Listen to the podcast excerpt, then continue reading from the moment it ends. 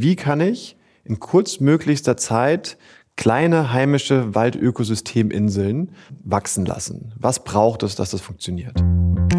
Herzlich willkommen zu Let's Talk Landscape, dem grünen Podcast von Hochsee Landschaftsarchitekten. Willkommen zur neuen Folge, in der wir Lukas Steingesser zu Gast haben. Wie immer richtet sich die Folge an alle Landschaftsarchitektinnen und Landschaftsarchitekten. Aber da sich ähm, der vorgestellte Verein Mir e.V. auch an Pädagoginnen und Unternehmen und alle, die Lust haben mitzuwirken, richtet, ist die Folge auch für ein viel größeres Publikum interessant. Habt ihr schon mal von dem Konzept Tiny Forest gehört? Wenn nicht, gar nicht schlimm. Wir besprechen mit Lukas, wie sich ein Tiny Forest, also ein winziger Wald, ähm, definiert, welche Funktion er in urbanen Räumen erfüllen kann und wie da soziale und ökologische Nachhaltigkeit wirken. Denn es geht ganz viel um das gemeinsame Arbeiten und nicht unbedingt nur das Endprodukt. Lukas Steingesser gehört zum Vorstand von Mir e.V. und hat Forstwirtschaft an der Hochschule für nachhaltige Entwicklung in Eberswalde studiert. Im Gespräch mit ihm sind Klaus Hermann und ich, Luisa Balz. Dazu möchten wir noch nennen, dass wir uns freuen, dass der Tiny Forest den Bundespreis Blauer Kompass letztes Jahr gewonnen hat. Das ist der höchste staatliche Preis für Nachhaltigkeit und Naturschutz. Bevor ihr anfangt, die Folge zu hören, möchten wir euch bitten, nochmal zu überlegen, ob ihr uns schon abonniert habt, ob ihr schon eine Bewertung dagelassen habt und wenn ja, dann jetzt viel Spaß beim Hören. Ja, super, Lukas, dass du da bist. Jo, Hallöchen. Hallo. Ich habe von unserer Nachbarin Gesine Inwald von Lukas gehört und von seinem Tiny Forest Projekt und war, die war so begeistert von dem Fernsehfilm, den sie über euch, glaube ich, gedreht hat, ne? Hm, vor, ja. vor einem halben Jahr oder wann war das? Ja, so ein halbes Jahr ist, glaube ich, her, dass es losging. Ja. Dass ich gedacht habe, das müssen wir uns mal angucken und müssen mal versuchen, in den, äh, dich in den Podcast zu kriegen. Oder Gesine hat das sogar gesagt, Mensch, mach doch mal einen Podcast mit denen, das ist spannend. Und ähm, ja, Tiny Forests. Was ist das überhaupt? Beziehungsweise anders gefragt, Warum braucht man die gerade jetzt? Warum habt ihr jetzt gerade im Moment diese Initiative ergriffen? Ja, ich glaube, also dieses ganze Tiny Forest-Thema ist riesengroß. So, wir sind auch nicht die Erfinder von dem Ganzen. Ähm, ganz ursprünglich kommt die Idee aus Indien und da ähm, hat sich war quasi die Keimzelle von diesem Tiny Forest-Bewegung. Mhm. Und da hat sich ein Inder zusammengetan mit einem japanischen Professor. Und die haben sich kennengelernt in Indien und, ähm, und dieser Inder, der hat da eigentlich bei Toyota gearbeitet, Shubundu Sharma heißt der, und war da so Prozessoptimierer bei Toyota und hat dann in diesem Toyota-Werk wurde dann so ein Tiny Forest geplant von Dr. Akira Miyawaki. Da haben die sich kennengelernt und dieser Inder, Shubendu, war so begeistert davon, dass er gesagt hat, das will ich auch machen. Hat er seinen Job an Nagel äh, gehangen und dann in Indien äh, diese Tiny Forest angefangen zu pflanzen. Und jetzt ist seit ein paar Jahren diese Welle so rübergeschwappt bis nach Europa und die Niederlande sind gerade so die Vorreiter in dem ganzen Ding. Und jetzt mit uns in Deutschland tut sich auch noch so ein bisschen was. Es gibt noch zwei andere Vereine in Deutschland, die auch was machen. Und in England, da sind sie ja gerade auch ganz aktiv damit damit. Wann war das denn da in genau. Indien? In Indien? Ja. Ich glaube, in Indien haben sie so in den 2000ern angefangen. Okay, also relativ also, jung die Idee. Relativ jung, genau. Aber da gibt's halt schon, und in Japan natürlich auch, gibt's äh, die, die ältesten Projekte. Da kannst du dir angucken, wie sowas dann wirklich nach 20 Jahren aussieht, weil das ist ja das mega Spannende. So, ne? Das mhm. Pflanzen kann jeder, aber der Erfolg von einem Projekt ist ja dann erst, wie ihr wisst, sichtbar nach vielleicht fünf bis zehn Jahren, wo du siehst, ah, okay, da tut sich wirklich was. Nee, das kennen wir als Landschaftsarchitektinnen. Dass das ja, Projekt, es gerade genau. fertiggestellt ist, ähm, noch so jung und frisch äh, ist, genau, aber die Pflanzen brauchen einfach ihre Zeit. Genau, ja. Und genau, also daher kommt diese ganze Idee und wir haben da nicht äh, kein Trademark drauf oder so, sondern es ist eine weltweite, ähm, ein weltweites Movement und mittlerweile gibt es in, in, in, einigen Ländern über den ganzen Globus verteilt diese Tiny Forest Projekte. Und mittlerweile ist die Idee auch adaptiert worden. Manche machen es ein bisschen anders, manche machen es so. Diese Initialidee, die kommt eigentlich aus Japan von diesem Akira Miyawaki und der hat sich die Frage gestellt, wie kann ich in kurzmöglichster Zeit kleine heimische Waldökosysteminseln ähm, wachsen lassen. Was braucht es, dass das funktioniert? Und in Japan ist es so, wie halt auch in Europa auch, dass es kaum noch native Urwälder gibt. Ne? Also in Europa sind wir bei 0,1 Prozent oder so. Ist, die machen wir gerade auch noch platt. Ne? Ein anderes Thema. Und in Japan waren so die letzten Urwälder sind um sogenannte Waldschreine in Japan herum. Ähm, weil es traditionell und aus dem Glauben heraus wird da nicht gerodet und wird da gar nichts gemacht. Und dann hast du immer so Patches von... Das sind Heiligtümer sozusagen. Das sind Heiligtümer, mhm. ja, genau. Und dann hast du mhm. immer so Patches von, weiß nicht, ungefähr einem Hektar oder einem halben Hektar um diesen Waldschrein herum, wo der Wald halt ganz in Ruhe gelassen wird und auch so noch anzuschauen ist, wie er halt die letzten Hunderten von Jahren gewachsen ist. Und da ist Akira Miyawaki, der Botaniker, ist hingegangen, hat sich ganz genau diese Pflanzenzusammensetzung da angeschaut und geschaut, ah, okay, was gibt's denn da? Und nun ist es halt so in Japan und auch in Deutschland, dass diese Sukzessionsstadien, also die Pflanzenabfolgen, bis du ein finales Waldsystem hast, das dauert bei uns so 200 bis 250 Jahre und dann hast du so eine, diese Dauerwaldgesellschaft. Ne? Das dann eine Buche Und- wäre meist. Genau, das ist dann die Buche, also Buchen, Buchenwald. Ähm, und der, der bleibt ja dann in diesem Stadium. Ne? Und, ähm, und Akira Miyawaki hat sich halt gefragt, okay, wie kann ich denn hingehen und das Ganze so ein bisschen beschleunigen? Ne? Und, äh, und dieses Konzept der Tiny Forest, das überspringt halt diese ersten Sukzessionsschritte. Also du hast nicht die Gräser, du hast auch nicht diese ganz kleinen Sträucher, sondern du hast direkt ein paar Pionierbaumarten und halt die, die Arten der Dauerwaldgesellschaft, also das Canopy Layer oder die, äh, das, das Kronen, die Kronenebene der, der Baum, Baumschicht. Genau. Und der Clou an dem Ganzen ist jetzt, dass halt Akira Miyawaki hingegangen ist und der hatte nicht nur den ökologischen Anspruch, da was äh, ökologisch Wertvolles zu kreieren, sondern seine Tiny Forests hatten gleichzeitig auch einen sozialen Anspruch. Und die, seine Idee war es halt, die Community irgendwie zusammenzubringen und gemeinsam was zu pflanzen und diese Projekte gemeinsam umzusetzen. Und darüber hinaus hatten seine Projekte oder viele dieser Projekte, er ist vor ein paar Jahren verstorben, viele ähm, seiner Projekte auch den Anspruch, ähm, dass sie ganz klar ein Ziel verfolgt haben. Also dass die Pflanzen auch zum Beispiel sollte es ein Erosionsschutz sein oder es sollte irgendwie eine Hangbefestigung sein oder dergleichen. Und da hat er auch so ein bisschen rumexperimentiert mit diesen Pflanzenzusammensetzungen. Und ähm, ja, und dann wurde dieses Konzept halt weiterentwickelt und, äh, und ist jetzt bei uns angekommen. Und wir als MIA e.V., wir sind ein gemeinnütziger Verein, wir machen das jetzt seit so zwei Jahren und haben halt in Deutschland den ersten Tiny Forest gepflanzt und, äh, und entwickeln diese Idee hier weiter. Und das Spannende, um auf deine Frage zurückzukommen, an diesen Tiny Forests und warum es sie braucht, ist halt, dass du diesen ökologischen Aspekt auf der einen Seite hast, aber dieses Soziale. Also du nimmst die Leute mit und gerade Kinder und Jugendliche und Bildungseinrichtungen, Schulen etc., nimmst die an der Hand und setzt gemeinsam so ein Projekt um und schaffst wieder so eine Verbindung zu, zu diesen kleinen Flächen und zur Natur auch. Und wir hatten jetzt ganz viele Kinder, die haben halt zum ersten Mal in ihrem Leben einen Baum gepflanzt. Und allein dieser Prozess und zu sehen, dass ich als Mensch eine positive Auswirkung auf meine Umwelt haben kann. So, Könntest du denn dann so ein bisschen da so zu, der Familie der ähm, Urban Gardening Projekte im weitesten Sinne? Weil da ja auch der Schwerpunkt auf dem gemeinsamen Gärtnern ist, die Leute wieder an die Natur und an die Lebensmittelproduktion heranzuführen. Also auch so ein bisschen Naturerlebnis und äh, Wissenstransfer Ja. zu schaffen, gerade für die Jüngeren, die noch nie vielleicht eine Karotte von gesehen haben oder denken, die wächst andersrum oder so. Ne? Aber natürlich auch in einem etwas geringeren Umfang eine gewisse Lebensmittelversorgung und in eurem Fall Ökologie in die Stadt irgendwie bringen. Ne? Oder auch da mal bei, bei den Urban Gardening Projekten natürlich auch ähm, ökologische Vielfalt mit äh, Insekten und so weiter. Ähm, das kann ich mir vorstellen, dass es vielleicht auch so ein bisschen vom, vom, von der Familie her äh, dann dazu gehört, weil da ja auch gemeinsames soziales Arbeiten und die Ökologie im Vordergrund steht. Mhm. Ja, auf jeden Fall. Also ähm, das, sind, das sind ähnliche Konzepte. Und beim Urban Gardening hast du natürlich noch so ein bisschen den Anspruch, dass du was rausholen möchtest. Bei diesem Tiny Forest Approach ist es so, dass wir halt probieren, ein autarkes System zu schaffen, was in den ersten zwei Jahren ein bisschen Pflege benötigt, aber dann halt nicht mehr gepflegt wird, beziehungsweise nur verkehrssicherungstechnisch gepflegt Auch nicht mehr gewässert? Auch nicht mehr gewässert wird, nee. Okay. Genau. Das ist halt das, das total Spannende daran.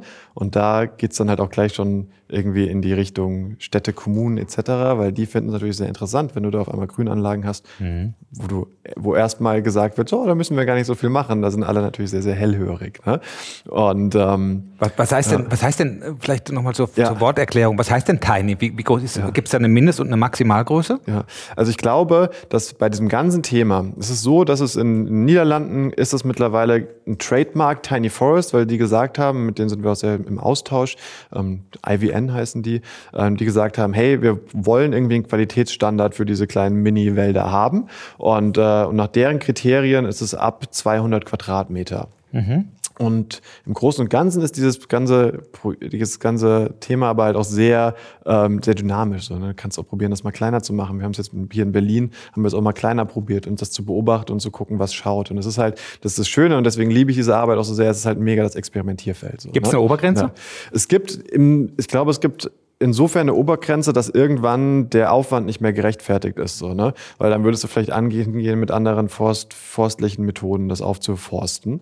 Ähm, genau, also da. Also bei einem Hektar vielleicht oder genau, so. der, also der größte, den wir gemacht haben, war jetzt, glaube ich, 1000 Quadratmeter und das ist dann schon ziemlich aufwendig und du brauchst einfach ganz, ganz viele Pflanzhelferinnen, die dann halt da mitpflanzen, das ist ja klar. Mhm, und ähm, und das sind ja irgendwo auch Anschauungsobjekte so, ne? Und gerade weil du es im Urbanen hast, so probierst du dir auch möglichst toll vorzubereiten, so dass ich da, dass das schnell halt auch was Sichtbares ist. Wenn ich nämlich jetzt hingehen würde und sagen würde, ich will jetzt hektarweise was aufforsten, dann würde ich mir erstmal überlegen, okay, also die Natur hat ja, die weiß schon ganz genau, wie das funktioniert, so, ne? Also, wie können irgendwie so kleine Micro-Adjustments sein, dass ich diesem ganzen System irgendwie einen Kickstart gebe. Aber ich würde jetzt nicht hingehen und probieren, Nährstoffe einzutragen, etc. so, ne? Mhm. Ähm, also auf großflächig, so. Genau. Und bei den Tiny Forests, gerade im Urbanen ist es spannender, weil, das wisst ihr ja auch, dass unsere Böden hier in der Stadt eigentlich tot sind, so, ne? Also, du kannst ja nicht so wirklich von Böden sprechen, so, äh, äh, du hast überall Schutt, Schuttberge und also, wenn du Glück hast, hast du ein bisschen Erde irgendwie dabei und, und von, von Bodenleben mal ganz abgesehen. Und und deswegen ist es halt so spannend, ähm, da so einen kleinen Kickstart zu geben, so, mit diesem Tiny Forest halt diesen, dieses Bodenleben einmal anzuregen und, äh, und dann halt mit diesem Kreislauf in, in Gang zu bringen. Ja. Mhm. Damit hast du eigentlich schon so ein bisschen eine, einen, einen Vorbehalt, den ich so hatte, irgendwie ähm, fast beantwortet, weil ihr ganz klar den Schwerpunkt auf die ökologischen und die sozialen Themen legt. Wenn mhm. in der drei, in der drei Säulen ähm, der Nachhaltigkeit kommt ja die Ökonomie mhm. auch noch dazu, ja.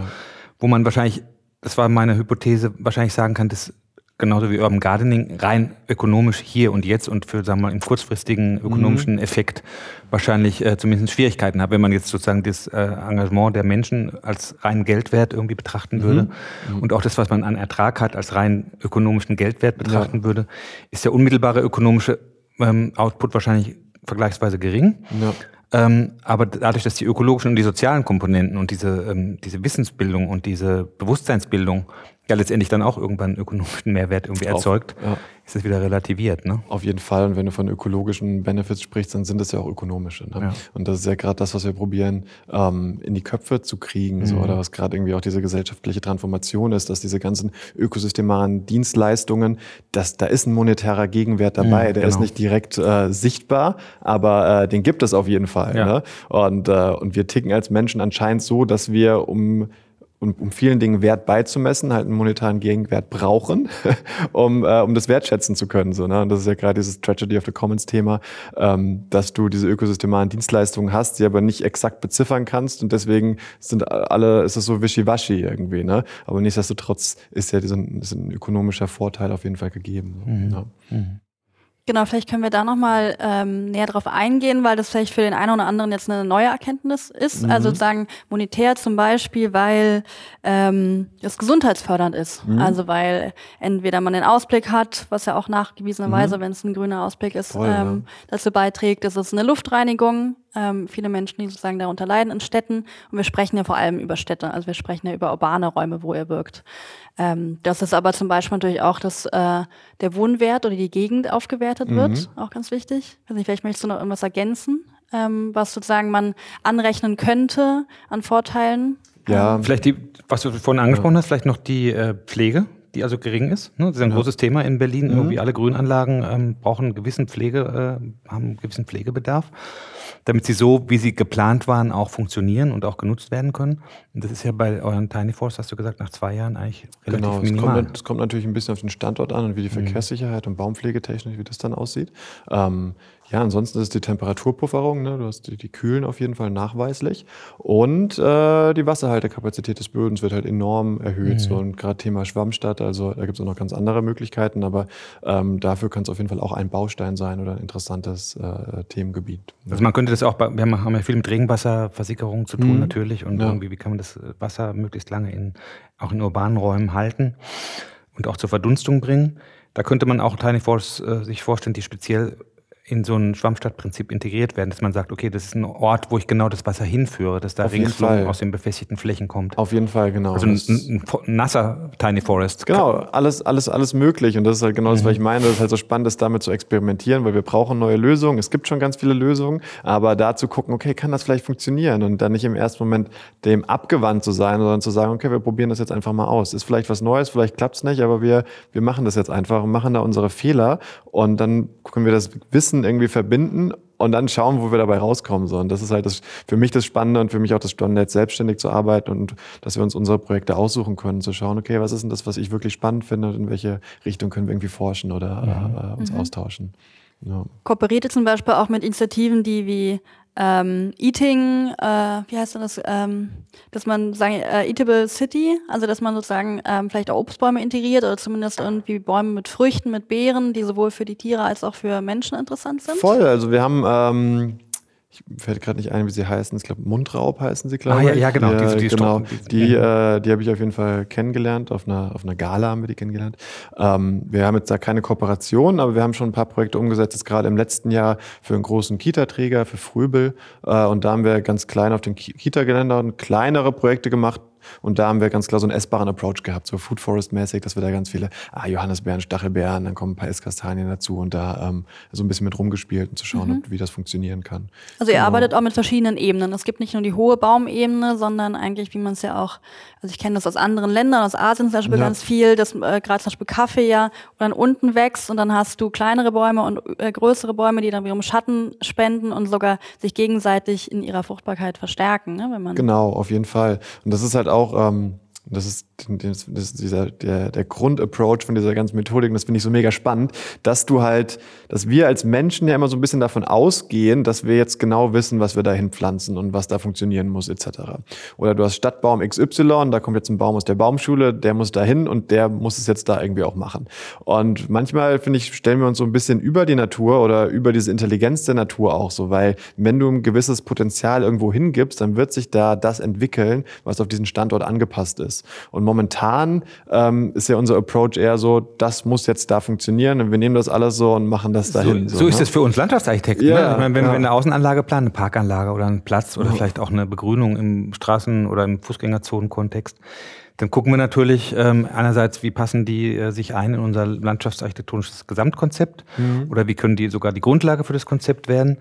Und dann gucken wir natürlich an den Standorten, ähm, was, was sind da für Bodenverhältnisse, was für Bäume ähm, sind dort angebracht ähm, für die ähm, Schattenbildung Mhm. oder ist es eher ein Baum, der, der ein, ein luftiges Laub hat und Licht Ja. durchlässt? Ähm, wie ist die Pflegesituation? Ähm, wie, ist, wie muss die Vielfalt sein und so weiter? Also wir Mhm. gucken da praktisch unsere Erfahrungswerte und unsere Listen und unsere wissenschaftliche Literatur Mhm. irgendwie durch, um dann den optimalen, die optimalen Gehölze zu finden. Ja. Und wie macht ihr das? Also wenn ihr das, wenn ihr ein Gegenmodell habt, habt ihr denn da, streut ihr da einfach, pflanzt ihr da Baum, verschiedenste Bäume hin, guckt, was kommt, oder seht ihr was aus, oder lasst ihr die Fläche einfach so liegen, wie sie ist, oder wie, wie, wie stellt man sich das ja, vor? also ich würde mal sagen, dass, äh, also ich, ich rede jetzt von den Großteil unserer Projekte, das sind so Mhm. 80 Prozent, dann haben wir 20 Prozent, würde ich sagen, sind so ein bisschen experimentellere Sachen, die nach einem bisschen nach einem, ja, nach einem anderen äh, Schema funktionieren. Aber größtenteils ist dieser Approach so, dass du hingehst und dir anguckst, okay, wir sind jetzt an diesem Standort, was ist denn die potenzielle natürliche Vegetation hier? Also für die Zuhörer, diese, diese PNV, potenzielle natürliche Vegetation, ist im Endeffekt, im Endeffekt die Pflanzengemeinschaft, die hier stehen würde, wenn es keine anthropogenen Einflüsse gäbe auf diesem Standort. Und die ist in Deutschland super gut kartiert, wie das meiste in Deutschland. Und äh, da gehen wir hin und gucken uns an, so, okay, was gibt's denn hier für Gehölze, die jetzt hier vorkommen? Wir machen ja viel in Brandenburg, also haben wir da schon unsere Listen, die gibt's ja auch alle öffentlich einsichtlich. Und dann im besten Fall gehst du hin und guckst dir noch an, so, was funktioniert denn hier so in Berlin auch, ne? Und was funktioniert vielleicht auch im Wald drumherum. Und dann hast du deine, deine Pflanzen- und Gehölzliste und die teilst du wiederum auf in deine Strauchschicht, deine Mittelbaumschicht und deine, deine höheren Bäume. Und da gibt's dann einen Schlüssel nach der, nach der Tiny Forest Methodik, sind dann so und so viel Prozent, ähm, wie du sie aufteilst. Und dann hast du im Endeffekt einen kompletten Prozentsatz pro Baumart. Das sind immer so 20 bis 25 verschiedene Gehölze. Und das ist dann aufgeschlüsselt und die nimmst du und die wirbelst du dann wild durcheinander an dem Pflanztag. Also an dem Pflanztag hast du dann Quadranten und das Einzige, was passiert, ist, dass auf diesen Quadrant halt ein gewisser Anteil von Hauptbäumen, Nebenbaumen und, und Straucharten Durcheinander. kommt. Ganz durcheinander. Und da können die Kinder sich dann vom Stapel nehmen, wie sie lustig sind. Es muss nur der Anteil stimmen, aber sonst ist es ganz wild, die Arten werden ganz wild durcheinander gemischt. Also wenn ich mir jetzt zum Beispiel so 200 Quadratmeter, das sind 20 mal 10 Meter. ja. Ein ausgewachsene, ausgewachsene Eiche hat ja irgendwann in, äh, Genau. irgendwann in 50, 100 Jahren Ja. einen Kronendurchmesser von 15 Metern. Voll, ja. Das heißt, die würde sozusagen schon die Fläche praktisch sprengen, wenn Ja. sie sich komplett frei entfalten würde. Genau, ja. Und natürlich müsste sie dann auch in der Mitte stehen, damit sie Genau. die Krone auch auf der Fläche Ja. abbilden kann. Genau. Aber wenn sich das äh, sozusagen mehr oder weniger zufällig entwickelt, könnte es ja auch sein, dass zwei Bäume am Rand irgendwie höher werden und Genau. denen wird es ein bisschen kleiner oder? Genau, total, auf jeden Mhm. Fall. Und das Spannende ist ja halt auch, dass man immer nicht nur jetzt dieses in 200 Jahren, wie sieht der Dauerwald aus, sondern für jede Sukzessionsstufe, die es Mhm. jetzt über die nächsten 50 Jahre gibt, ist es ja schon ein super interessanter Lebensraum für verschiedenste Tier- und Pflanzen, äh, für Tier- und, und Insektenarten. Und ähm, und wie es dann hier in Deutschland wirklich in 50 Jahren aussieht, können wir dir halt auch gar nicht sagen. Das ist halt auch das Spannende daran, weil ähm, du kannst dir natürlich Brachflächen angucken, gucken, so wie entwickelt sich das dann da, und dann kriegst du einen Eindruck davon. Und, ähm, und in, in die Richtung wird es auch gehen. Oder du kannst in Japan die Projekte angucken und kannst dir angucken, wie schaut's da aus. Oder in den Niederlanden, die schon ein paar Jahre alt sind. Aber nichtsdestotrotz ist es auch so ein bisschen äh, sich darauf verlassen, dass dann da das entsteht, was halt für diesen Standort angepasst ist. Und das finde ich halt das Spannende daran, weil wenn ihr jetzt in der Landschaftsplanung hingeht, dann ist ja sehr klar, ich mache einen Pflanzplan und ein Schema und jede einzelne Pflanze, da steht die jetzt, wo sie hinkommt. Und das ist das Spannende an diesem Konzept, so, du weißt nicht, was da steht. Also du kann, kannst die Liste natürlich geben und dann gucken wir, was sich da entwickelt. Und es kann auch sein, dass die Eiche nach 20 Jahren halt wieder reinkippt und dann liegt die da und dann kommt wieder die Weide von unten und dann tut sich da irgendwie was anderes. Und ähm, und da halt so ein bisschen das, da mit so einem Vertrauen reinzugehen, da wird sich das halt entwickeln, was da standorts angepasst ist. Das ist äh, der, der Ansatz. Ja, davon. wahrscheinlich selbst, wenn Ja. ich mit, ich versuche mich da gerade jetzt so reinzudenken, weil es für Ja. uns als Planer, die Klar. ja natürlich erstmal ihre Pflanzpläne haben und Ja. jeden, jede Staude ja sogar Ja, ja. an den Ort gesetzt wird, wo man sie sich vorstellt, ähm, könnte ja vielleicht auch sein, dass dann in so einer Fläche, wenn sie 1000 Quadratmeter groß ist, innerhalb dieser Fläche bestimmte Bereiche sind, die sich aus welchen Gründen auch immer gerade in der Stadt äh, vom, von den Bodenverhältnissen total unterscheiden, von der Fläche irgendwie zw- 20 Meter daneben. Mhm. Ja. Oder das, ist einfach feuchter. Und dadurch, dass da überall von allen, also von den meisten Pflanzen äh, Möglichkeiten sind, hochzukommen, könnte sich das stärker an den individuellen, punktuell, äh, punktuellen Standortverhältnissen Genau, ausrichten. ab, ne? absolut, ja. Und ich glaube, wenn du es dann vielleicht noch auf eine höhere Ebene ziehen willst, ähm, äh, auf eine wissenschaftliche Ebene, aber vielleicht auch eine allumfassende Ebene, ist es ja so, dass du bei so Pflanzengemeinschaften sprichst ja von Allelopathien, also wenn Pflanzen sich positiv bedingen gegenseitig. Und da gibt es ein paar Beispiele aus der, aus der Landwirtschaft, aus der Forstwirtschaft auch. Ähm, mit, keine, mit zum Beispiel stickstoffbindenden Pflanzen und andere, die das dann wiederum toll finden, etc. Ähm, aber ich bin mir sicher, dass wir bei weitem nicht über alle Allelopathien im Pflanzenreich aufgeklärt sind. So, ne? und, äh, und da halt auch wieder dieses Potenzial reinzugeben, dass halt ganz, ganz viele Pflanzen da stehen und wir wissen nicht ganz genau, welche Pflanze sich mit welcher positiv bedingt. Bei manchen wissen wir es, bei vielen aber auch nicht. Und, äh, und da halt auch mit diesem Vertrauen reinzugehen, ah, da wird sich schon das entwickeln, was dann da, ähm, was dann da angepasst ist. Ja. Aber all eure Projekte sind schon langfristig angelegt. Also ihr macht nicht zum Beispiel temporäre Installationen, wenn es ein Grundstück gibt, was jetzt noch fünf Jahre lang brach liegt und dann entwickelt wird. Das würde sich nicht lohnen. Nee, also das, das würden wir jetzt im Stand der Dinge, glaube ich, nicht annehmen. Ähm, aber es ist natürlich so, vielleicht auch zu dem Werdegang halt von, von MIA e.V., ähm, heißt übrigens MIA e.V. in Anlehnung an diesen Dr. Akira Miyawaki, deswegen sind wir MIA e.V. Ähm, ist es natürlich so, dass wir, dass ich ja aus der Bachelorarbeit heraus gegründet habe, quasi mit Stefan zusammen. Und äh, wenn du dann halt so ein Projekt von ganz von 0 auf 100 halt aufziehst und dann merkst, ah, jetzt sind wir irgendwie so ein gemeinnütziges Start-up auf einmal, ähm, dann nimmst du natürlich auch Projekte an. Wenn dann jetzt jemand sagt, okay, das kann jetzt nur 15 Jahre stehen und uns vor zweieinhalb Jahren gefragt hätte, aber ihr dürft das machen, so dann wären wir natürlich, ja, okay, jetzt haben wir, wir müssen ja irgendwas machen. Ne? Und jetzt sind wir halt mittlerweile in der schönen Position angekommen nach zwei Jahren, dass äh, wir uns das so ein bisschen aussuchen können halt. Ja. Und, ähm, Weil die Nachfrage so groß ist. also die Nachfrage ist auf jeden Fall, wir machen keine Akquise oder dergleichen ähm, und es kommen auf jeden Fall stetig Projektanfragen rein. Ja. Wie, wie, wie, wie stellt man sich das vor? Seid ihr zu zweit, zu dritt, zu zehnt? Oder Wir sind äh, mittlerweile, wir sind zu, unser Kernteam sind fünf Leute und, ähm, und die machen das alle, ich würde mal sagen, dass wir es Teil bis Vollzeit machen. Das ist gerade so um sich, sich formen auf jeden Fall. Und, ähm, und jetzt, die, die Pflanzsaison ist jetzt gerade vorbei für uns so. Wir hatten jetzt die letzten äh, Monate ganz, ganz viel zu tun. Da hatten wir jetzt zwölf Projekte gemacht in den, in den letzten drei Monaten. Ja. Genau, und haben so gemerkt, das ist unser Maximum auf jeden Fall. Mehr, mehr ging nicht. Ja, und wir hatten alle ein kleines Burnout danach. Ähm, Und Tiny Forest Burnout. Tiny Forest Burnout, genau, ja. und das, Aber- das ist immer nur schön und irgendwie lustig, aber es ist manchmal auch wahrscheinlich herausfordernd. Ja, ich meine, das muss ich ne? euch ja nicht erzählen. Ja, so, also der, Ja, ja. die Pflanzung an sich ist toll und wenn wir da mit Kindern stehen, das Pflanzen, das ist genial und das sind die Tage, wofür wir das machen im Großen und Ganzen. Aber wenn ich dann anfange, mich mit den Stadtverwaltungen zu unterhalten und mir zu anzugucken, wo welche Leitung lang geht und welche Berechtigung ich noch einholen muss und etc., das, das kennt ihr ja. Ja klar, kennen wir gut. Genau, also es ist 95% Büroarbeit und 5% stehe ich draußen im Spaten mit Kindern zusammen. Und das, Das- mache ich sehr gerne. Und die 95% Büroarbeit, da muss man sich dann irgendwie für motivieren. Und teilweise mache ich es gerne und teilweise finde ich es aber auch anstrengend, mich durch den deutschen Bürokratiedschungel zu, zu wühlen. Genau, Ja. aber die Fotos gibt es dann von den 5%. Genau, die Fotos Deswegen gibt's von den erscheint dann immer der 5%, Eindruck, ja. dass man unglaublich viel draußen steht bei bestem Wetter. Ja. Ja. Genau. Viel draußen, da ist man noch viel draußen als Landschaftsarchitekt. Ist man ja auch. Aber ähm, wenn es 10 Prozent sind, es auch Mittagspause. viel. Ja.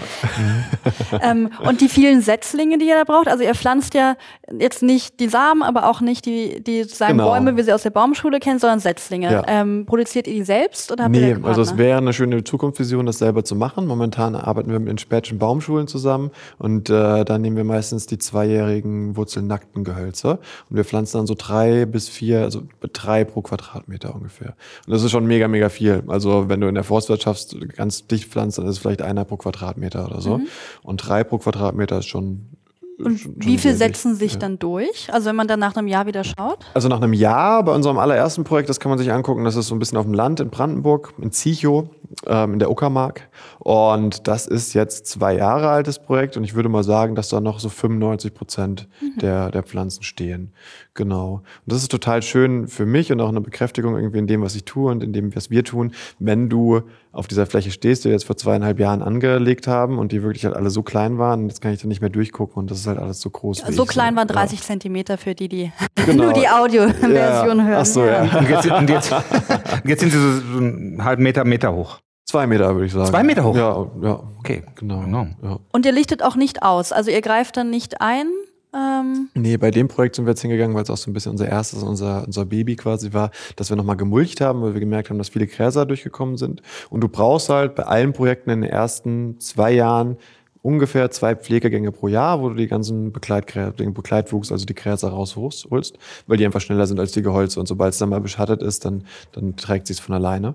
Und das ist aber das Schöne, weil wir halt diesen Bildungsapproach haben, dass wir haben jetzt auch gerade ein großes Bildungskonzept ausgearbeitet, dass dieser der Ansatz ist ganz klar, wir pflanzen hier ein Tiny Forest gemeinsam mit der Bildungseinrichtung, Community etc. und würden das auch gerne begleiten oder dass diese Projekte sollen begleitet werden für die nächsten Jahre. Ähm, klar diese Pflege, aber dann auch immer wieder mit den interessierten Menschen hinzugehen, sich anzugucken, was hat sich jetzt getan, welche Baumarten haben sich durchgesetzt, ähm, welche Insekten sind dazugekommen und so ein kleines Monitoring zu machen. Auch für die So. Insekten macht ihr Monitoring? Ja, noch nicht, aber es gibt halt diesen ganzen Citizen Science Approach, dass du hingehst und wirklich als interessierter Bürger das halt machen kannst. Okay. So. Und wir arbeiten gerade quasi an einem Konzept, das es uns ermöglicht, jetzt nicht bei jedem unserer 50 Projekte dann irgendwie pro, vor Ort zu sein, sondern ähm, die Leute zu befähigen, selber zu gucken, was da irgendwie passiert. Ja. Der deutsche Ja.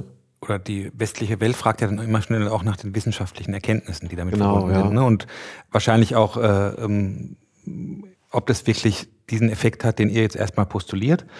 Und da ist es wahrscheinlich hilfreich, wenn man da weiß, ähm, okay, es hat sich die Insektenvielfalt in diesem und jenem Zeitraum erhöht. Oder gerade auch die Ornithologen sind ja sehr stark in Deutschland, ne? dass man einfach nachweisen kann, dass die Vogelwelt, die ja auch wirklich sehr leidet im Moment, Ja. dadurch profitiert. Das versucht ihr also so peu à peu oder bei bestimmten Projekten Genau. auch zu äh, evaluieren. Ja, genau. Also für alle Zuhörerinnen, äh, wir sind sehr interessiert an Bachelor- und Masterarbeiten. Also da wurden jetzt auch schon einige geschrieben und einige sind in der Mache. Und, äh, und gerade halt solche, solche Sachen, da Daten zu erheben, zu gucken, wie können wir das wirklich beweisen und belegen, äh, dass diese kleinen Systeme einen großen Mehrwert schaffen. Und da gibt es schon eine, eine gute Datenlage, aber es gibt auf jeden Fall noch Erforschungs- und Experimentierpotenzial. Und gerade auch was Sensoriken angeht, ähm, etc., da gibt es eine Menge äh, äh, spannende, spannende Sachen, ja. Aus welchen Fachrichtungen kommen die Studierenden zu euch? Äh, wir haben viele Leute aus dem Naturschutz, aus den Forstwirtschaften haben wir einige, ähm, nachhaltige Unternehmensführung hatten wir jemanden, ähm, genau. Und wir sind halt, kommen alle von der Hochschule für nachhaltige Entwicklung in Eberswalde und das ist so ein bisschen der Hotspot und da sind wir total dankbar auch dafür, das zu haben, weil äh, wir mit der Hochschule kollaborieren auf der einen Seite und, und viele Leute auch von diesem Projekt hören und dann Lust haben, da mitzumachen. Genau. Wir sind jetzt gerade im Austausch mit der Hochschule. Wir wollen wahrscheinlich im nächsten Jahr Flächen anlegen und da wirklich dann so ein ganzes Raster von verschiedenen Tiny Forest Modellversuchen machen und gucken, äh, was funktioniert besser, was weniger gut, mit welchem Mulch, mit welcher Bodenvorbereitung ähm, da irgendwie wir arbeiten können. Ja. Du hast ja internationale ökologische Forstwirtschaft oder sowas ähnliches. Genau, studiert, ne? ja. Wenn ich das mal in meinen Ja. Worten ausdrücke. Ähm, und wir haben ja auch in Mecklenburg privat so ein äh, Wiederaufforstungsprojekt. Das li- mitten in der Pampa, da ist der Fichtenwald irgendwann, der da war, irgendwie zusammengebrochen durch einen Sturm. Und äh, wir haben Flächen dort, viele Flächen, die sich sozusagen selber wieder, ähm, das ist ja oft das Beste, wenn die sich selber wieder regenerieren und Pflanzen sich von selber ansiedeln. Aber wir haben auch nachgepflanzt. Und da ist ja das Problem mit dem Wildverbiss natürlich sehr ausgeprägt. Das Ja. Problem habe ich zum Beispiel in der Stadt wahrscheinlich nicht so ausgeprägt. hast du ne? in der Stadt Weil dort musste ich, das, ja. da hatte ich irgendwie Bedenken, äh, letztendlich so kleine Setzlinge zu pflanzen, die dann ganz Ja. schnell irgendwie erstens zuwachsen, also viel Pflege brauchen Ja, oder enorme Schutzmaßnahmen. Wir haben ja ein bisschen was Größeres gepflanzt und die dann auch gegen Verbiss geschützt. Und viele Sachen, die ich da versucht habe, funktionieren auch nicht. Also von daher, Mhm. Auch die Förster sagen ja heutzutage, dass im, unter Klimawandel-Gesichtspunkten sie auch nicht mehr richtig wissen, was das Richtige ist. Ja. Die eigentlich jedes Jahr wieder neu probieren. Und die haben zum Beispiel auch gesagt, äh, säht doch einfach mal irgendwie Eicheln aus in großer Zahl. Ne? Ja. Und da ist keine einzige gekommen. Ich habe also hier säckeweise hier ähm, Eicheln gesammelt. null. Also jetzt jedenfalls noch nicht erkennbar, vielleicht dauert es auch noch ein bisschen. Ja. Aber da, ne, und das könnte ich mir vorstellen, ähm, dass diese kleinen Setzlinge im urbanen Kontext, die eben keinen Wildverbiss äh, befürchten müssen, ähm, wahrscheinlich wesentlich bessere Anwachschancen haben als etwas größere äh, Stämmchen, die dann auch entsprechend gepflegt werden müssen. Ne? Auf jeden Fall, genau. Und mit dem Wildverbiss, genau. In der Stadt haben wir eher weniger Probleme damit. Auf dem Land, bei unserem ersten Projekt, haben wir einen Zaun drum gezogen, einen Wildzaun. Der wird dann irgendwann wieder abgebaut, wenn sie jetzt vielleicht in zwei Jahren, nehme ich mal an. Und ähm, ja, wir, wir ziehen halt so kleine Staketenzäune um unsere Projekte, einfach um den Leuten zu zeigen, so hier äh, bis hierhin und jetzt muss man nicht da reinlaufen. Das ist nämlich das nächste Thema. Wie begehbar soll sowas Mhm, eigentlich genau. sein, auch etc. Ähm, Gibt es natürlich ganz un bei allen Projekten irgendwie unterschiedliche Anforderungen. Ähm, wir haben es jetzt bei ein paar Projekten so gemacht, dass du so einen kleinen Weg durch hast, aber den ist auch nochmal mit dem Zaun abgetrennt, weil, abgetrennt, weil die Idee schon ist, dass du so eine kleine Wildnisinsel erschaffst und die Natur da einfach sich selbst überlassen ist und da jetzt niemand reingehen muss. So. Und durch den richtigen Wald kannst du auch eigentlich nicht durchlaufen. Ja. Genau. Also der ist so dicht und so eng, da komm- kommst du gar nicht durch. Spürt ihr denn manchmal ähm, auch eine Konkurrenz mit anderen Nutzungen? Also wir reden ja jetzt in der Landschaftsarchitektur ganz viel von multikodierten Flächen. Und wenn du jetzt sagst, diese Fläche darf nur unter bestimmten Bedingungen oder wenn es vom Standort her passt und auch nur begrenzt irgendwie begehbar sein, dann entziehst du ja damit auch so eine Fläche im urbanen Kontext auch erstmal einer Nutzung, die ja hier ähm, meistens heißt äh, Erholung und äh, nicht nur Betrachtung und Kontemplation, sondern auch sozusagen den Schatten nutzen und sich darunter aufhalten und, und so. Gibt es da manchmal auch Konkurrenzen? Also ist das eine Konkurrenz zu Urban Gardening Projekten oder zu anderen ähm, Aktivitäten, die gerade in Zu urbanen öffentlichen Räumen? Parkflächen, Ja. Also ich nehme mal an, dadurch, dass es nun einen äh, limitierten Platz gibt in der Stadt, ist immer eine Konkurrenz da. Also klar, du musst entscheiden, was du mit der Fläche machen möchtest. Und, ähm, und dann geht es, glaube ich, darum, ganz klar zu gucken, okay, was sind wertvolle Projekte, was lohnt sich zu haben? Brauchen wir jetzt die fünfte Hundewiese hier oder macht es halt mehr Sinn, irgendwie einen, einen kleinen Wald da zu pflanzen? Und ähm, ich spreche ungern von Konkurrenz, aber in dem Sinne ist Platz eine knappe Ressource und klar gibt es eine Konkurrenz. so, Ja. Ähm, nichtsdestotrotz glaube ich, dass man zum Beispiel Urban Gardening und solche Projekte auch super schön verbinden könnte, ne, dass da auch total die Synergien bestehen können. Und, ähm, und ich glaube, dass es gerade in der Stadt halt diese kleinen Flächen braucht, die halt ähm, auch vielleicht nicht begehbar sind, sondern äh, wo du halt nur drumherum laufen kannst, etc. Ja. Da kommt mir aber direkt der Gedanke, es aufs Dach zu bringen. Also gerade wenn der, der Kamm vielleicht unten um die Flächen ähm, so tobt, dass man entweder ähm, an die Vertikale geht. Ähm, wir haben auch eine Folge über Fassadenbegrünung, das ist natürlich mit Bäumen etwas schwieriger. Aber gerade wenn man es nicht betreten darf, sondern eher raufschauen soll oder rauf sagen, ja, einfach diesen visuellen Kontakt hat, wäre ein Dach ja ähm, total spannend. Voll, auf jeden Fall. Also wir haben im nächsten, wir haben jetzt eine Projektanfrage für das nächste Jahr, das wird hoffentlich passieren. Und das ist 600, Que- 600 Quadratmeter Dachgarten in Berlin. Und das soll genau nach dem Konzept gemacht werden. Auf dem Neubau? Dann, ja, mh, auf dem Neubau. Und ähm, wird dann natürlich ein bisschen angepasst und da muss man dann gucken, was funktioniert. Und das ist genau das, was ich meine, ey, super spannend so, wir kamen irgendwie auf uns zu und wir haben uns gedacht, hey, alles klar, lass es ausprobieren und wir gehen da ganz in offenen Austausch, sind da auch mit einem Planungsbüro zusammen und äh, sagen denen ganz genau, was wir uns denken, gucken, was die sich denken und dann schauen wir uns die Traglasten an und überlegen uns, was da irgendwie machbar ist. Aber, Genau. Und wenn ihr experimentiert, experimentiert ihr auch, was Arten angeht. Du hast vorhin von heimischen Arten gesprochen. Ja. Wir haben ja ganz viel, dass jetzt Bäume eher aus dem Süden hier auch viel gepflanzt werden. Auch die ja. Berliner Forsten machen das jetzt mal schon mit Esskastanien. Mhm. Ähm, wie sieht das bei euch aus? Ja, also ich glaube, das ist ja der große Diskurs in der Forstwirtschaft und ein riesiges geladenes Thema auch. Mhm. Ähm, und es gibt ja so die zwei Schulen, die einen sagen, nee, absolut heimisch und die anderen sagen, ja, wir können auch irgendwie was von woanders nehmen. Ähm, also gibt es vielleicht nur meine persönliche Meinung zu dem, zu dem Thema. Und ich glaube, dass es so ist, dass äh, es kein Schwarz oder Weiß gibt, sondern es einfach beides braucht. Ich glaube, auf bestimmten Standorten macht das total Sinn, mit heimischen Arten und auch ausschließlich heimischen Arten zu, ähm, zu agieren. Vor allem, weil die halt auch aufeinander abgestimmt sind, weil das halt seit Jahrtausenden, und ich glaube, das ist nicht zu unterschätzen, einfach äh, ineinander funktioniert. So. Und, das, äh, und ich glaube, dass, dass wirklich resiliente heimische Waldökosysteme auch noch ein paar Grad puffern können. So, das ist meine persönliche Meinung. Auf der anderen Seite glaube ich, dass es halt immer mehr Extremstandorte gibt und ganz viele Standorte gibt, an denen es absolut Sinn macht, ähm, auch aus dem Süden irgendwie Baumarten zu holen. Ich glaube, dass wir halt in so einer schnelllebigen, dynamischen Welt leben, dass wir nicht darauf warten können, dass diese Bäume halt von alleine migrieren und irgendwann bei uns ankommen sollen, weil das wäre ja der normale, mhm. der normale Lauf der Dinge, sondern es ist absolut notwendig, da auch vielleicht äh, Bäume mitzuholen. Wenn du schon vorausschauen kannst, dass in den nächsten Jahren das drei Grad wärmer wird, so dann macht es bestimmt Sinn, an vielen Standorten auch mit den Bäumen zu arbeiten. Oder man zum Beispiel auf dem Dach pflanzt, was ja nun wirklich kein natürlicher Voll. Standort ja, ist. Ja. Genau, ja. Und dann ist halt immer wieder die Frage, okay, wie schaut das im ökologischen Gefüge aus? Äh, welche Insekten kommen dann dazu? Was kann funktionieren, was kann nicht funktionieren? Und dann vielleicht auch so zu akzeptieren, okay, wir, wir müssen einfach rumexperimentieren. Wir können auch nicht alles wissen und es gibt nicht zu allem eine Datengrundlage und vielleicht ist eben halt auch die Diversität und es sind ganz viele verschiedene Sachen, die du ausprobierst. Und in zehn Jahren guckst du wieder drauf, hast diesen ganzen Pool an Sachen, die gemacht wurden und gehst dann in die Richtung, die halt am besten funktioniert hat. Ja. Was ich sehr schön finde, du hast jetzt ziemlich oft experimentieren gesagt und ja. auch äh, so ein bisschen äh, natürlich immer wieder aus den Erfahrungen lernen sicherlich, aber auch äh, so eine gewisse Offenheit äh, zu haben und sich auch ein bisschen zu trauen, äh, der Natur oder den, sagen mal, den Pflanzen, die man da setzt, eine gewisse Selbstorganisation zuzutrauen. Zu, das finde ich irgendwie sehr sympathisch. Ich hatte nämlich gedacht, dass vielleicht euer ähm, Anspruch ist, Tiny Forest jetzt, dass das die Idee überhaupt ist und dass sie sozusagen die Welt äh, sozusagen mhm. ähm, retten könnte also wie ich jetzt verstehe, ist es praktisch ein weiterer Baustein einfach, eine Idee, die neben den ganzen anderen vielen tollen Ideen, die es gibt, ähm, ja, seine, ihre Berechtigung hat und ihren Beitrag leisten kann. Aber du würdest jetzt auch nicht sagen, dass äh, Tiny Forests äh, sagen wir, die Rettung vom, vom Klimawandel bedeuten können. Nee, überhaupt so. nicht. Ich glaube aber ganz fest daran, dass halt diese Tiny Forest Mini-Wälder für die Stadtplanung der mhm. Zukunft äh, eine ganz große Rolle spielen können. Und genauso sind es aber auch äh, sind es Wasserflächen in Städten und dieses ganze Thema Schwammstadt ist auch richtig, richtig spannend. Und ich merke halt, dass es irgendwie Lösungen auch braucht, weil halt viele Städte und Kommunen gar nicht mehr so genau wissen, was sie jetzt eigentlich machen sollen. So, ne? Es gibt, äh, gibt ganz viele Dinge, die da irgendwie passieren können. Und wenn du dann halt eine Möglichkeit hast, was zu schaffen, was höchstwahrscheinlich sehr, sehr, sehr, sehr sinnvoll ist und das gleichzeitig mit engagierten Menschen zusammen noch zu machen, ähm, dann ist es, glaube ich, einfach eine runde und, und, tolle Sache und verbindet einfach viele Teilaspekte. Ne? Und ich glaube halt, und das ist auch unsere Überzeugung und auch die Überzeugung, auf der unsere Vision irgendwie gründet, ist, dass diese ganze, dieses ganze Chaos, was wir auf der Welt haben und der Klimawandel etc.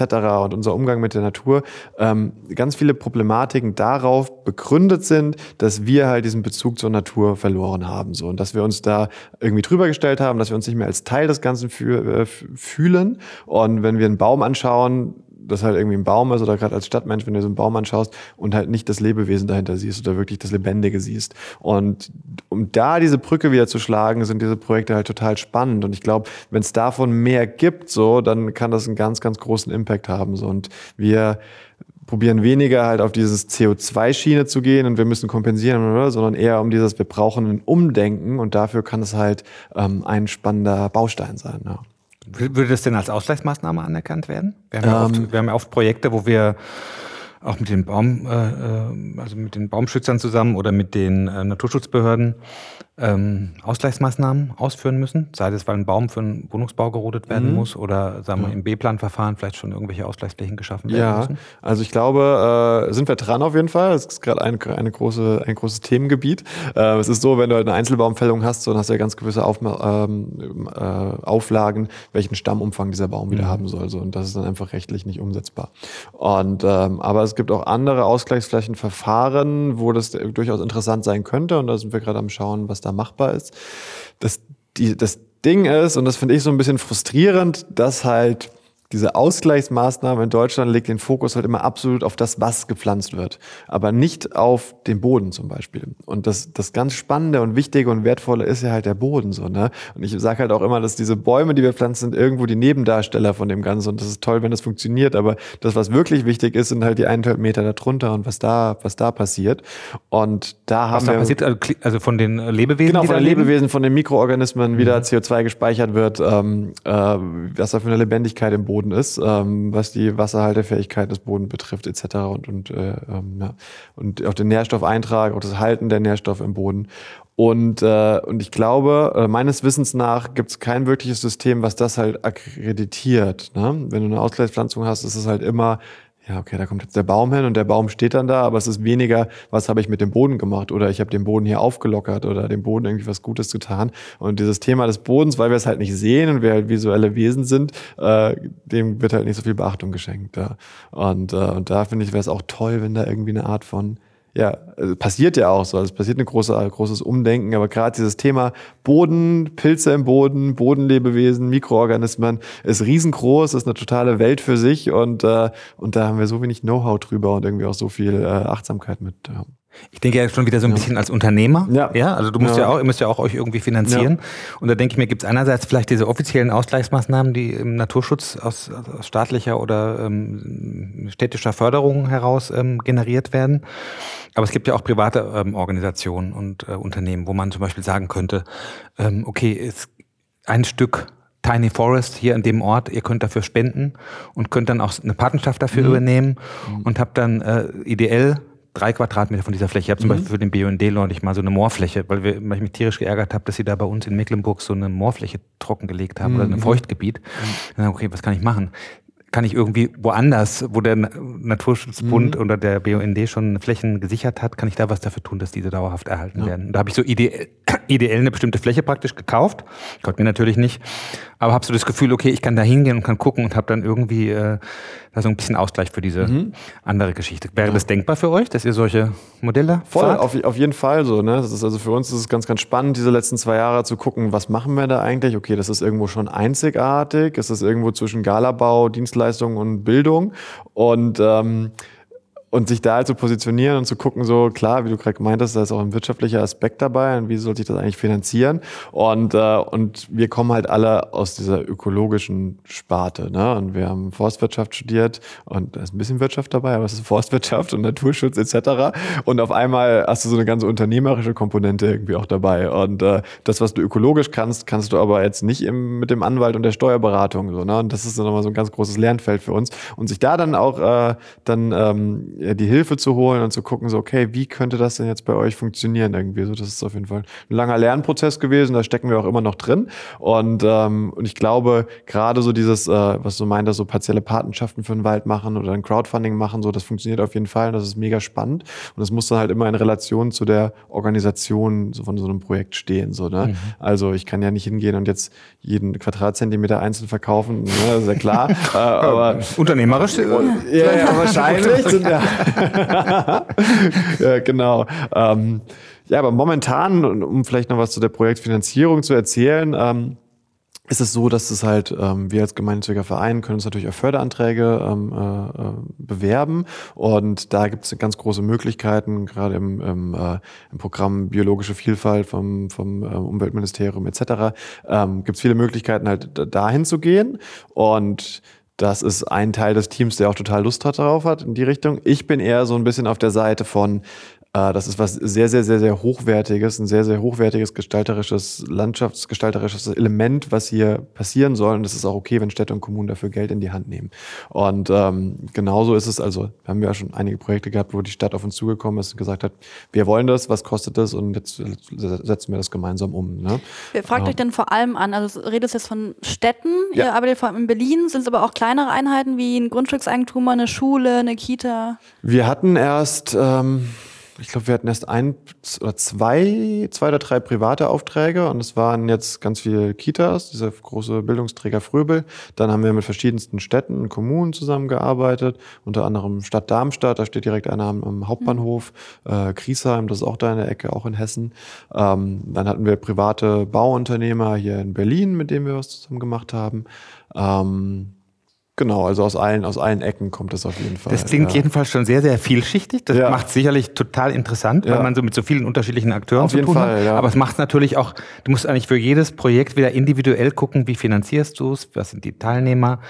Also es ist natürlich vielleicht eine gute Vorstellung, hin und wieder mal zu sagen, okay, ich habe jetzt eine klare Finanzierung, die Stadt sagt, ich zahle die Summe X, macht was draus, ihr habt da die Fläche. Genau. Ne? Ja. Aber oftmals ist es wahrscheinlich wesentlich komplizierter, das stelle ich Ja, mir jedenfalls so vor. Genau, also es gibt kein, kein finales Endprodukt und es ist Genau. immer ein dynamischer Prozess. Was, Von daher wird es wahrscheinlich, könnte ich mir vorstellen, irgendwann auch eine Form von ähm, ja, Standardlösung geben. Mhm. wo man sagt, okay, das gibt fünf Varianten und die sind irgendwie auch so durchgerechnet und die haben, wir haben jetzt Erfahrung damit gesammelt Mhm. und daher weiß ich relativ genau, wenn es mit einer Stadtkooperation äh, läuft, brauche ich die Summe X. Mhm. Wenn es mit einem privaten funktioniert, brauche ich die Summe X. Oder wenn ich es mit einer Community mache von, weiß ich nicht, 50 Freiwilligen, wo vielleicht im ersten Moment viel Freiwillige da sind, aber die müssen auch, eben auch betreut werden, Ja.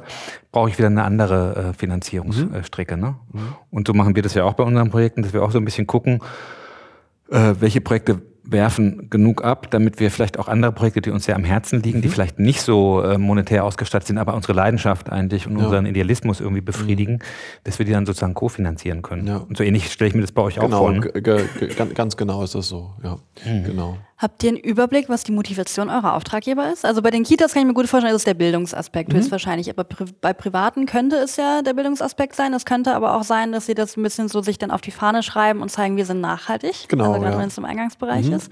Ähm, habt ihr da so ein bisschen Feedback, was so meist der Grund ist, warum ihr angefragt Ich werdet? glaube, die ist ganz vielschichtig, die Motivation. So, ne? Also es kann diese, diese Bildung auf jeden Fall auf der einen Seite sein. Dann kann es einfach ein sein, hey, ich habe das gehört, ich finde das total spannend und wir haben hier was und wir möchten das umsetzen. Und, und dann ist es bei vielen, habe ich das Gefühl, schon ein Grundgefühl von, okay, ich gucke mir das Weltgeschehen an, so, was kann ich tun? Okay, jetzt habe ich von diesem Projekt gehört, ich habe hier was anderes, vielleicht kann man das zusammen irgendwie kombinieren und vielleicht auch so ein bisschen ähm, so ein, ja, ich, habe Lust, irgendwie einen Beitrag zu leisten, weiß nicht ganz genau wie und habe das jetzt irgendwie davon gehört und möchte das umsetzen. So, ich glaube, das ist die Grundmotivation eigentlich. So ein, äh, ich möchte was Gutes machen. Ja. Weil ein ästhetisches Bild könnt ihr ja nicht verkaufen. Ihr wisst ja nicht, wie es äh, aussieht. Also egal in welchem Zustand. Es ist ja so ein dynamischer Prozess, den, wo ihr auch die Kontrolle ganz bewusst abgebt. Ähm, was wir ja häufig haben. Also dann hat man äh, ein Bild, sei es eine Skizze oder wirklich ein Rendering, ähm, wo er dann auch die meisten dann irgendwie sagen, ja, so stelle ich mir das vor, so hätte ich das auch gerne. Und ihr arbeitet ja mit einer ganz anderen Motivation, eher mit ähm, ja, ein bisschen auch einem Überraschungspaket, was ja auch wichtig ist dann, ja. Auf jeden Fall, ja. Und ich glaube halt auch gerade so, dass dieses, also das, ja, weil, diese, du gerade das Wort Ästhetik benutzt hast, so das finde ich auch ganz, ganz spannend, weil wie sich halt in den letzten Jahren und Jahrzehnten dieser Begriff Ästhetik halt wandelt, ne? Und wie äh, vielleicht auch in der Landschaftsgestaltung Ästhetik von vor 20 Jahren ist schon wieder was ganz anderes als die Ästhetik heute. Und heute, der Landschaftsplaner von heute ist halt Ästhetik auf der einen Seite, jetzt kommt die Ökolo ganze Ökologie aber irgendwie auch dazu, so, es muss ästhetisch und ökologisch sein. Und äh, wie kriege ich das jetzt irgendwie alles unter einen Hut, ne? Und ich glaube, dass vielleicht eine Idee von einer neuen Ästhetik kann auch sein, dass, ähm, dass die Natur an sich schon Ästhetik ist und wenn ich da einfach viel, viel, vielleicht ist Vielfalt die neue Ästhetik. Ja, Ja, also ich, das spielt euch, glaube ich, in äh, die Hände der Trend, weil das so eine, ich nenne es Mhm. jetzt mal auch die Wildnis einer äh, Wildblumenwiese, die so ein bisschen jetzt Chaos, Ja. ähm, wird ja auch jetzt als schön wahrgenommen. Mhm. Ähm, und der, weiß ich nicht, wirklich mit der Nagelschere nachgeschnittene Rasen gar nicht mehr so. Mhm. Das hat auch wieder was mit dieser Bildung zu tun. Ne? Also ich weiß zum Beispiel, als hier, die, hier unsere Wohnungsbaugesellschaft, die Stadt und Land, ähm, versucht hat, irgendwie mehr Blumenwiesen auf ihren großen Freianlagen, die sie um die ihre Wohn, äh, Miet- Mietswohnhäuser haben, irgendwie zu entwickeln, gab es am Anfang unheimlich viel Widerstand von Leuten, die gesagt haben, das sieht unordentlich aus, sieht ungepflegt aus. Es sieht eben manchmal im Jahr, wenn eine lange Trockenheitsperiode ist und sich das noch nicht so richtig stabilisiert hat, sieht es auch für ein äh, rasenverwöhntes Publikum erstmal fremd aus, sage ich, würde ich mal eher sagen. Die haben sich da wirklich dagegen gewehrt. Aber das setzt jetzt eben mit dieser Auseinandersetzung mit den Themen, mit dem Bewusstsein, dass es ja auch um Bienen und um Insekten und um Vielfalt geht, setzt sich eben auch so ein neues ästhetisches Bild durch. Ich finde, das hast du sehr schön beschrieben. ja. Und ich, mich, freut, mich freut es vor allem irgendwie jetzt, dass so viele Fragezeichen irgendwie, die ich so hatte bei dem Projekt, irgendwie sich, ähm, sich aufgelöst haben und beantwortet wurden. Und dass du so eine positive ähm, Botschaft irgendwie mitbringst, die irgendwie bei mir auch sofort irgendwie die Lust geweckt hat, sowas mal selber irgendwie auszuprobieren oder mal einem, nach einem Projekt zu suchen, wo man das machen kann. Ähm, und vielleicht hast du ja noch einen, äh, einen Tipp irgendwie für die jungen Zuhörer, die wir überwiegend haben. Das sind ja viele Land äh, LandschaftsarchitekturstudentInnen auch andere Fachbereiche, die sich mit Landschaft, Kreativität, Architektur auseinandersetzen, aber vielleicht auch mit Forstwissenschaften. Äh, Was würdest du denn den jungen Leuten sagen, die jetzt sozusagen nach Aufgaben, nach Perspektiven suchen? Was könntet ihr vielleicht auch für eine, hm, du sprichst von Movement, für eine Bewegung sein, die für die interessant ist? Du hast schon Bachelorarbeiten, Masterarbeiten mhm. angesprochen. Ja, also wir freuen uns auf jeden Fall über jegliche Kontaktaufnahmen, wenn jemand Lust hat, mit uns zu kollaborieren, reinzuschnuppern, irgendwie eine Arbeit zu schreiben. Ähm, können wir gerne unsere Webseite verlinken, da kann man äh, sich bei uns melden. Und ähm, davon abgesehen ist meine persönliche Message, glaube ich, ähm, dass ich ganz persönlich so, ich sehe halt das ganze Ding Klimawandel, ich sehe das ganze Weltgeschehen etc. und hatte da letzten Jahre auch immer wieder Trouble mit und bin in so ein ähm, ja in so ein Gefühl von, oh, es ist ja eh alles egal und egal was ich mache, es wird eh, wir fahren das Ding eh gegen die Wand und ähm, und ich kann mir vorstellen, dass es halt vielen, ganz äh, auf jeden Fall vielen jungen Menschen genauso geht. Und ich habe halt gemerkt, so dass wenn ich einfach Dinge tue, die ich für sinnvoll erachte, dass es mir damit gut geht. Und mit jedem Projekt, was ich halt mit diesen Tiny Forest umsetze, merke ich so, ich gebe der Natur irgendwie so ein Stückchen zurück. Und selbst, auch wenn in 50 Jahren die Welt untergeht, für die nächsten zehn Jahre, oder ist da einfach so ein kleines natürliches Paradies entstanden. So. Und, äh, und ja, und selber irgendwie zu merken, ah, okay, wir können irgendwie eine, eine positive Kraft in diesem ganzen Weltgeschehen sein. Wir als Menschen so, es ist nicht alles scheiße, sondern wir können auch die Natur aktiv unterstützen und irgendwie was Schönes kreieren. Das wäre vielleicht so meine Message, die ich mit auf den Weg gehen würde, ja. Ja, so ein schönes Positives Du lächelst, so wie äh, du angefangen mit deiner Nachbarin, die so positiv war. So genau. du jetzt. Wie die so positiv mich angelächelt hat, so lächelt dann Lukas auch die ganze Zeit. Er ist offensichtlich sehr glücklich geworden. Das klang ja fast mal als so eine, so eine Zwischenphase hattest, äh, wo du auch gezweifelt hast an der Welt und an den ganzen Themen, die einen so überwältigen. Ich habe auch gerade mhm. mit meiner Patentochter vor ein paar Tagen drüber gesprochen. Mensch, was macht ihr denn, ihr jungen Leute? Ihr seid doch die Zukunft. Was macht ihr? Und die sagen, wir sind total überfordert. Wir mhm. wissen gar nicht genau, wo wir anfangen sollen. Ja.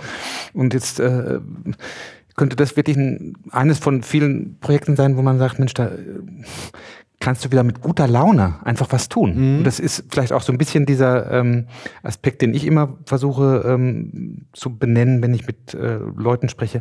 Fang erst mal bei dir selber an. Guck mal, was du selber tun mhm. kannst, wie du dich einbringen kannst. Und da kann sich jeder auf seinen, mit seinen Möglichkeiten bei Tiny Forest äh, einbringen und kann was tun. Ganz unmittelbar. Genau. Ja. Und ohne den Anspruch, damit äh, die ganze, die Lösung für die ganze Welt irgendwie zu liefern, aber ein Teil davon zu werden. Ne? Mhm.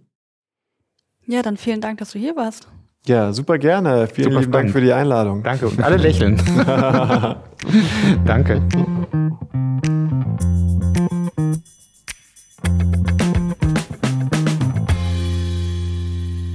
Ja, das war auch schon die Folge mit Lukas Steingesser von MIA e.V. Wir hoffen, sie hat euch gefallen. Ähm, wenn ihr eine Person kennt, äh, die sich auch für dieses Thema interessiert und da vielleicht sich ja beteiligen möchte oder einfach nur diese Folge hören sollte, dann teilt sie doch gerne. Wenn ihr uns Anmerkungen zukommen lassen möchtet ähm, oder Wünsche, dann tut das gerne wie immer an media.hochc.de. In vier Wochen haben wir dann den nächsten Gast bei uns, und zwar wird das Philipp Sattler sein. Ähm, es ist eine Folge, die viel um politisches Engagement geht. Äh, denn Philipp Sattler sieht seine größte Einflussmöglichkeit, um eben zum Beispiel Städte lebenswerter zu machen und dem Klimawandel entgegenzuwirken, nicht in der Objektplanung, sondern im politischen Engagement. Er ist Geschäftsführer der Stiftung Die Grüne Stadt. Ähm, diese leistet Lobbyarbeit für mehr urbanes und qualitätsvolles Grün. Und er ist zudem der stellvertretende Vorsitzende des BDA Berlin-Brandenburg. Wir wünschen euch eine schöne Zeit bis dahin und bis bald. Tschüss.